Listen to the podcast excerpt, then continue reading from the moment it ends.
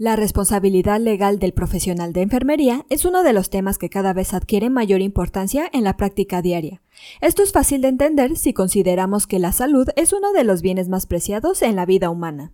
La sociedad ha adquirido una mayor conciencia sobre sus derechos en materia de prestación de servicios de salud, así como el conocimiento de las diferentes instancias y herramientas jurídicas para hacer valer esos derechos. Esto hace que el riesgo de demandas por mala práctica en el sector salud, así como la acción al respecto por parte de las autoridades jurídicas, se vean incrementados. Es por ello que en este episodio te decimos qué es la iatrogenia en la práctica de enfermería, con el fin de evitar controversias médico-legales. Comenzamos.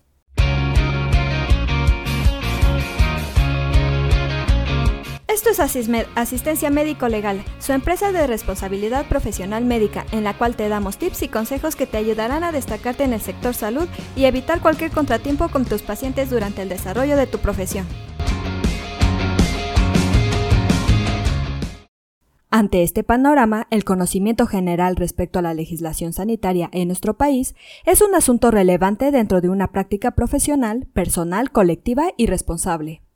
En México aún no se cuenta con la normatividad jurídica que regula específicamente la práctica de enfermería. Sin embargo, los aspectos legales de este ejercicio están contemplados de manera implícita en la Constitución Política de los Estados Unidos Mexicanos, que es el cuerpo normativo de más alto rango, nuestra Carta Magna. En su artículo 4, la Constitución establece que toda persona tiene derecho a la protección de la salud, esta ley establece los mecanismos, condiciones, modalidades en que se realizarán y desempeñarán los servicios de salud. Ahora bien, ¿sabes qué es la iatrogenia en la práctica de enfermería? La iatrogenia se refiere al efecto dañino o perjudicial que resulta directa o indirectamente de la actividad diagnosticada o terapéutica del equipo de salud. Abarca desde los efectos colaterales de los medicamentos, las secuelas de los procedimientos, los daños ocasionados por el uso de tecnologías, etc., hasta los errores por acción u omisión de los prestadores de salud. El profesional de enfermería puede verse involucrado en actos de iatrogenia con pacientes en aspectos físicos, biológicos, psicológicos o de tipo social, y puede hacerse de manera voluntaria o involuntaria.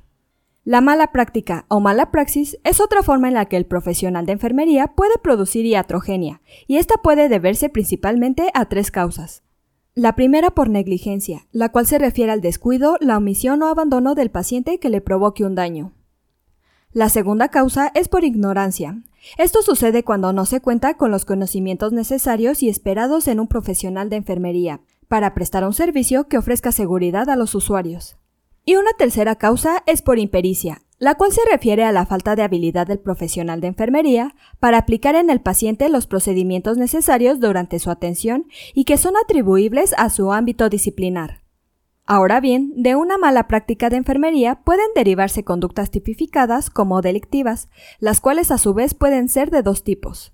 La primera puede ser de delito culposo, en la que se deriva una conducta ilícita o delictiva, en la que se ocasiona daño a otra u otras personas, pero en la que no hubo la intención de dañar. Puede deberse a negligencia, ignorancia o impericia.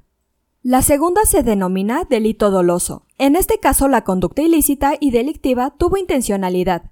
Esto es, que el daño se ocasionó de manera consciente y voluntaria.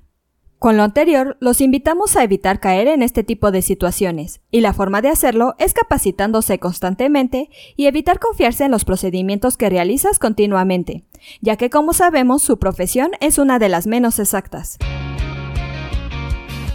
Eso es todo por hoy. Te invito a no perderte nuestros próximos episodios. Y la forma de no perdértelos es suscribiéndote a este podcast desde tu aplicación preferida. Y si te ha gustado este episodio, compártelo en tus redes sociales, con lo cual estarás ayudando a otros colegas a mejorar dentro de su consultorio o clínica y estarás ayudando a llegar a más personas. Si gustas dejarnos algún comentario o valoración en cualquiera de nuestras plataformas, te estaré muy agradecida, ya que sabré que estás ahí. De igual manera, te invito a que visites nuestra página en www.asistenciamedicolegal.com, así como nuestras redes sociales que son Facebook, Instagram y Twitter. Hasta la próxima.